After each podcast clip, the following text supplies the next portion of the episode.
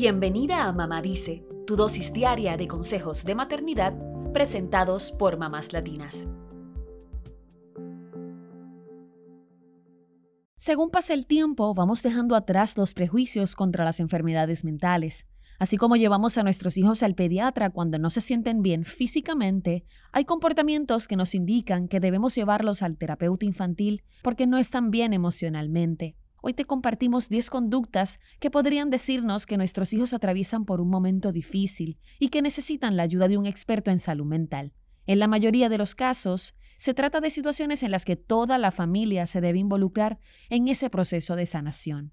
Número 1. Cuando el pediatra te dice que los malestares físicos de tu pequeño son una consecuencia del estrés. Muchos niños no saben cómo expresar sus emociones, por eso es posible que sus cuerpos se enfermen a causa de los sentimientos que no saben canalizar. A veces las alergias, la gastritis, la colitis o la migraña en nuestros niños nos avisan de situaciones estresantes que atraviesan, por lo que más allá de medicamentos necesitamos cuidar sus emociones. Número 2. Si tu hijo padece de insomnio o no ha dormido bien durante semanas debido a sus pesadillas. Aunque las pesadillas sean parte de una etapa de su vida, no significa que deban ser permanentes o durar por mucho tiempo. Por eso, si descartaste un problema clínico con un neuropediatra, debes considerar un terapeuta infantil. Quizás hay algún temor que tu hijo refleja en sus pesadillas o en su insomnio. Número 3. Cuando tiene conductas no acordes con su etapa, como orinarse en la cama o dejar de comer. Si llevas al pediatra a tu hijo y no encuentra una razón médica para que se orine en la cama, quizás se trata de algo emocional y un terapeuta podría ayudar. En el caso de que deje de comer, es importante descartar algún trastorno alimenticio.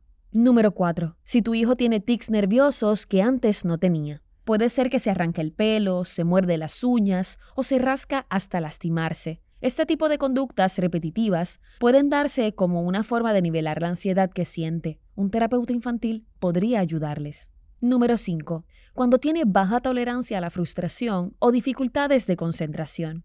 Si estas situaciones se convierten en un problema porque le causan ansiedad o un bajo rendimiento en la escuela, es momento de acudir a un experto. Número 6. Cuando es víctima de bullying escolar o acosa a sus compañeros. Si es víctima de acoso en la escuela, no esperes y acude a un terapeuta infantil. Es posible que tu hijo tenga problemas de inseguridad que puede tratar con este especialista. En caso de que sea él quien le hace bullying a sus compañeros, quizás es difícil para los padres aceptar esa situación. Por eso es importante que evites justificar sus actitudes y te enfoques en lo que le pasa a tu niño para que se relacione de esa forma. Número 7 porque tiene manifestaciones de inseguridad o lleva varios ciclos escolares llorando antes de entrar al colegio. Si la inseguridad hace que tu hijo tenga problemas para acercarse a otros niños, para participar en la escuela, o lo notas con falta de motivación, no te quedes con la duda y consulta con un experto. En cuanto al llanto, es posible que tenga problemas para afrontar la separación, por lo que un terapeuta podría ayudarles. Número 8. Cuando es extremadamente desafiante y no sigue las normas. En este caso, quizás haya que implementar cambios en casa, sobre todo en los límites o en la forma en cómo se establecen. Un experto puede darte esta orientación y estrategias para aplicar en casa. Número 9. Cuando no sabe enfrentar la llegada de un nuevo hermanito. Es natural que tu hijo tenga una sensación de desplazamiento cuando llega un nuevo miembro a la familia, pero si dice cosas como odio a mi hermanito y llega a hacerle daño al bebé, es posible que le esté costando adaptarse más de lo normal. Número 10. Cuando tienes sospechas de abuso sexual. En estos casos es mejor pecar de exagerada que dejarlo pasar. Hazle caso a tu intuición. Y si observas algo en tu pequeño que te parece extraño, no dudes en acudir a un terapeuta infantil. Lo mejor es que sea un especialista en casos de abuso sexual para que lo evalúen y le den el soporte emocional que necesita.